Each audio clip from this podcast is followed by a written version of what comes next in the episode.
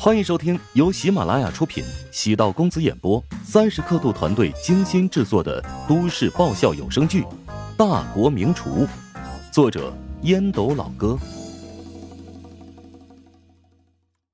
第九百一十五集。乔治脱掉上身的衣衫，将 T 恤换好，从衣服上传来一阵香甜的气息，不是沐浴露的味道，是沈冰的专属味道。他也是够惨了，竟然狼狈到穿女人衣服的地步。沈冰红着脸说：“要不你把裤子也换一下吧？这条运动裤的腰挺大的，弹性也不错。你的腰比较细，说不定能穿上。”呃，还是算了吧。上身的衣服换了，至少身体的一半是干燥的，舒服很多了。如果你不好意思的话，我可以在车外等你。把下半身的裤子也换掉。乔治哭笑不得。沈冰打着伞下了车，乔治拎着那条裤子在腰间比划了一下，穿不了啊。最终还是没有更换。乔治将沈冰喊进车内，沈冰见他没有换裤子，意识到尺码还是太小了。刚刚小了一点的雷雨，突然又下大了。乔治说。这雨怕是没完没了了，我们在车里休息一晚上吧。沈冰刚出去了一趟，身上难免淋了雨，白色的衬衣如湿，紧紧的贴在肌肤上，露出了比肉色更深些的颜色，甚至里面的黑色胸衣边缘也透了出来。乔治只扫了一眼，心头莫名狂跳。至于沈冰，正襟危坐，似乎也察觉到了不妥之处。沈冰叹气道：“唉，外面的雨太大，只是出去了一小会儿就淋湿了。”别动。乔治从驾驶座侧过身，凑到沈冰的身前。沈冰心跳加速。乔治这是打算做什么？乔治拉了一下车座上的开关，将副驾驶的座位放倒。沈冰顺着座椅倒下的瞬间，上身轻微的震动了一下。乔治与沈冰四目相对，只相差了几厘米，近到呼吸扑面。他意识到调整座位的动作有点过界了。沈冰懊恼自己误解了，乔治也将驾驶座的座位也调整到了斜躺的位置，将四个车窗打开一道透气的缝隙。好了，你尝试睡一下吧，指不定等睡醒了之后，事情就变好了。沈冰闭上了眼睛，尽管身侧躺了个男人，但他一点也不担心，因为他知道乔治不会伤害自己。没想到和乔治在如此小的空间内，沈冰感觉心脏扑通扑通在跳，脑海中闪过无数画面。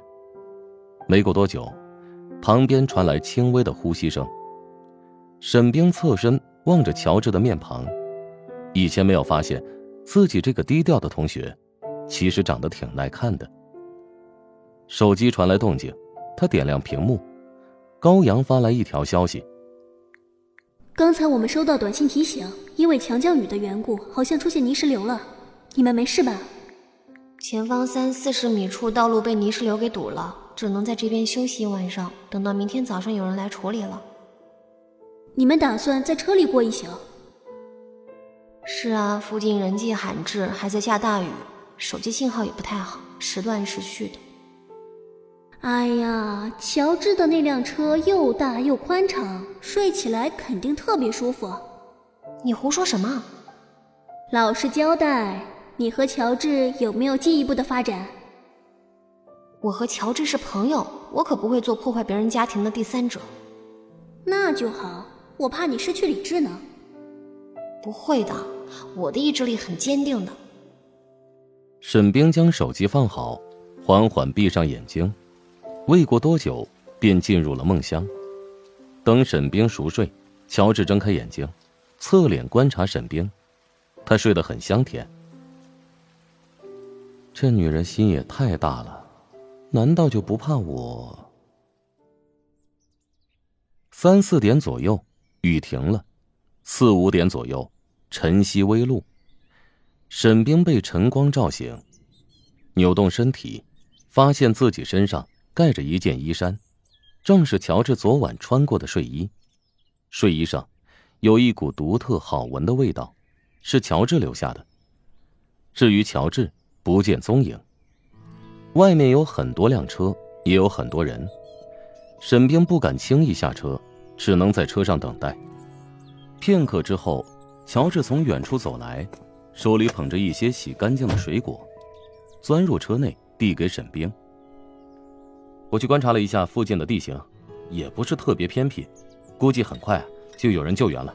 来，你吃点野桃子和野杏子吧，味道还不错。我得找个地方去洗漱一下。沈冰没有接水果，乔治反应过来，美女也有三急。从昨晚到现在差不多六个小时，沈冰都没有上厕所。因此，洗漱是假，只是一个借口而已。啊，那个附近有一个山泉口，刚才桃子和叶子都是在那边洗的，要不我带你过去吧？不用了，你告诉我在哪个位置，我自己一个人过去。嗨，你不就是想上厕所吗？放心吧，我不会偷看，我给你把风。这沿路堵了很多车，难不保你会被什么人给撞上，便宜了那些小贼。沈冰的面颊如同熟透了的苹果，娇艳欲滴，轻轻的嗯了一声。沈冰洗漱完毕之后，一改之前睡醒之后的慵懒，拿着镜子补了妆容，整个人焕然一新，成了拥堵道路上的一道美丽风景线。前面一辆大众帕萨特的车主，不时的偷看沈冰那清秀脱俗的面庞，他不认识乔治，暗存。这小子长得挺普通的，没想到竟然有这等艳福啊！昨夜暴风骤雨，雷声雨声，泥石滚落声，车内肯定香艳无比。苦中作乐，还真是神仙日子。昨晚好像会发生什么，最终呢，什么也没有发生，但两人的亲密程度却在递增。彼此隔得那么近，可以听到对方呼吸的声音。也可以看到对方最放松的状态，而且是货真价实的共患难。在车内吃着干粮和山上新鲜的野果，倒是一顿别出心裁的早餐。七点左右，来了一辆起重机和挖土机，半个小时过后，将道路清理干净。如今华夏各处都在进步，若是换做以往，说不定要被堵个两三天。和沈祸水在这里，若是共患难三天，那对乔治的定力考验将更加严苛。顺利通过了障碍，片刻之后转入高速。沈冰翻看手机，高阳他们也出发返回了。我们这折腾的，早知道昨晚就在营地不走了。那昨晚后来的事情岂不是不会发生了？沈冰心里想着。嘴上却笑道：“虽然昨晚发生的事情挺吓人，我觉得这也是一段难能可贵的人生经历。嘿，这种经历还是少点为妙。咱们如果快那么十几秒，指不定会被那棵树给压住，然后被泥石流掩埋。昨天晚上下那么大雨，咱们即使在车里，也有可能遇到危险。